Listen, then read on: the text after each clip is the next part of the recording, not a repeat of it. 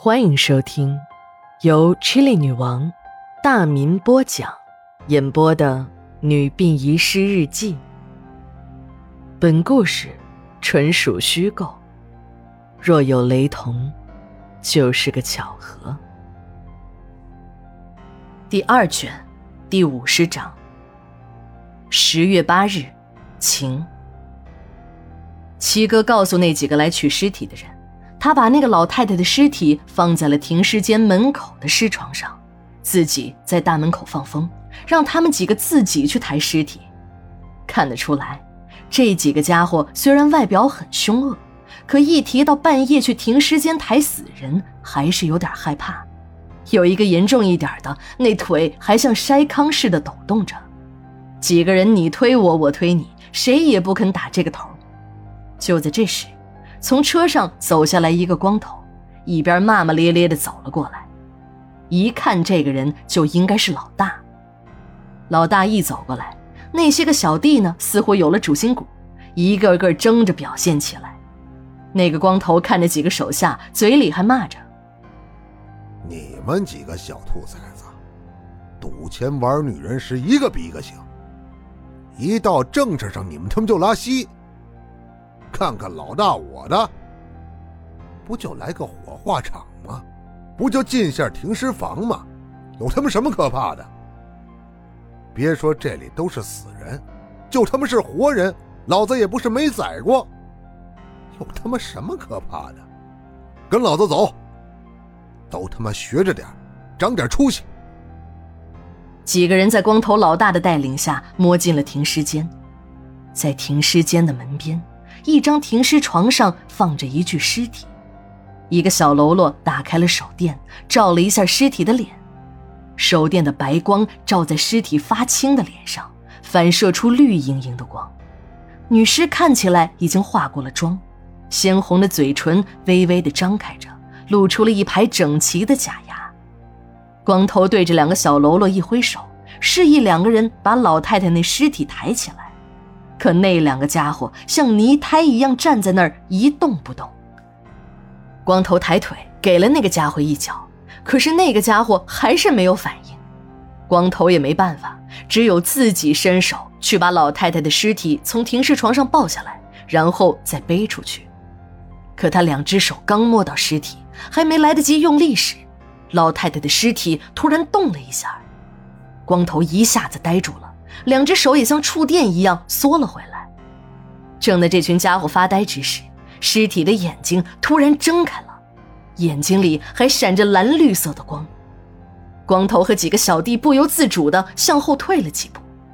这时，更恐怖的一幕发生了：老太太的尸体从尸床上一下坐了起来，嘴巴快速地动着。不用你们费劲儿了，我还是自己走吧。别看我岁数大了，可我的腿脚还行，不比你们年轻人差。一边说话，老太太那假牙还在吧嗒吧嗒的响着。说话间，老太太的尸体已经从尸床上走了下来，还伸手去拉那个光头。孩子，你倒是带路啊！刚才还骂自己手下无能的光头，早就吓得魂不附体。看老太太还过来拉自己，这才回过神来，撒开双腿向停尸间的外面跑去。一阵女人苍老的笑声从他们的身后传来，这几个人连滚带爬地跑出了殡仪馆的大门，开着车子一溜烟地跑。老太太呢，也慢慢地移回到停尸床，自己又躺了回去。我和刘姐从暗处走了出来，打开了停尸间的灯。对着停尸床的下面说：“ 张哥，你可真是个天才，装的真像。哎，你那 M P 三的音量不小啊。”这时的张哥从停尸床下钻了出来，面如死灰，连说话的声音都有些发抖。我根本没放录音，那时候我 M P 三好像没电了，咋弄也不成。张哥边说边埋怨刘姐。都是你，非要增加一下恐怖气氛，让我钻到尸床下面放录音。当我听到这个老太太说话，还从尸床上下来，差点没把我吓死。我还以为这个老太太是你们俩谁装的呢。我们的目光全都集中在了老王的身上。我相信这一切都是老王干的。在我们殡仪馆里，能让尸体站起来还能走路的，就只有老王了。以前只是听秦姨说过，但亲眼看见，从我上班到现在，还真的是头一次。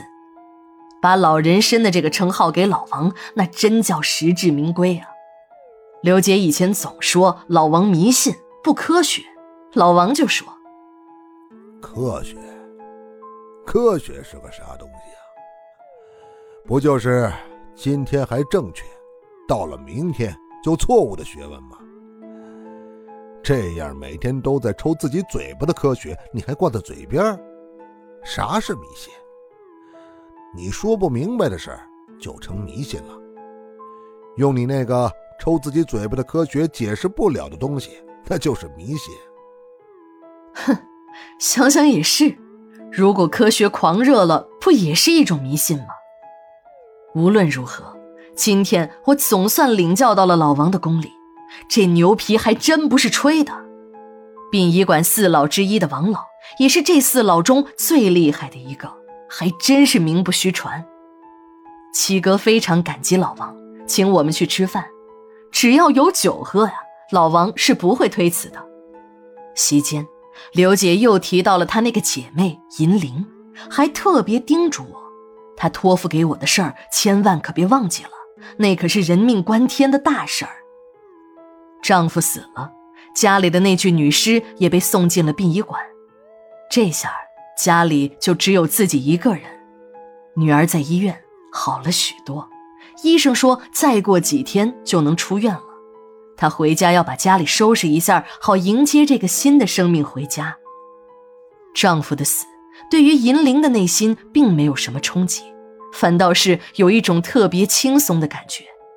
他感到自己的人生充满了阳光，新的生活开始了。他打开了一个皮箱，那是父亲自杀后被定成反革命后抄家唯一没有被抄走的东西，那是他们家八代人的祖宗牌位。冯家是乾隆年间闯关东过来的，到银铃父亲正好八代人。到了老冯爷爷的那一辈上，冯家开始发达了起来，当铺、银号开遍了半个中国。那个当过北洋政府大总统的人物，要是论起来，还和他们家是宗亲呢。这朝中有人好做官更好做生意。正是由于这层关系，那个战乱的年代，他们冯家不但没有受到冲击，还大大的发了财。后来。冯家有资本与国民政府合作开银行，也正是因为有那时候的积累。这些个祖宗牌位本来应该是由弟弟二蛮保存的，但小陈和山子争夺二蛮的监护权时都想要人，最后姐夫山子把人抢走，那这些东西呢就被扔在了外面，还是银铃捡了回来。这些东西大姐才不会要呢，她要的是父亲的宝藏。而不是这些没用的木头片儿。小陈经常讥笑银铃说：“你真是不如你大姐。你没有抢到弟弟也就算了，还把一堆死人牌捡回来。你当咱们家是祠堂啊？”现在小陈死了，也是时候该让父亲的灵位和那些先祖的灵位都出来透透气儿的时候了。看着父亲的灵牌。银铃又想起了父亲活着的时候，那个时候的父亲很喜欢她们姐妹三个，大姐个性强，二蛮调皮，银铃呢很文静，也很懂事儿，无论是什么事儿，从来不和姐姐弟弟争，父亲喜欢她也就更多一些。他还记得，父亲在临死的前一天还手把手的教他写毛笔字，父亲看他字写得好。还把自己都舍不得用的名贵湖笔送给了他。父亲死后，他一直把那支笔保存在自己的身边。看见了那支笔，他也就想起了父亲。这时，一个坏消息传来了：银铃的父亲老冯的墓地被盗了。十月九日，日记连载，明天继续。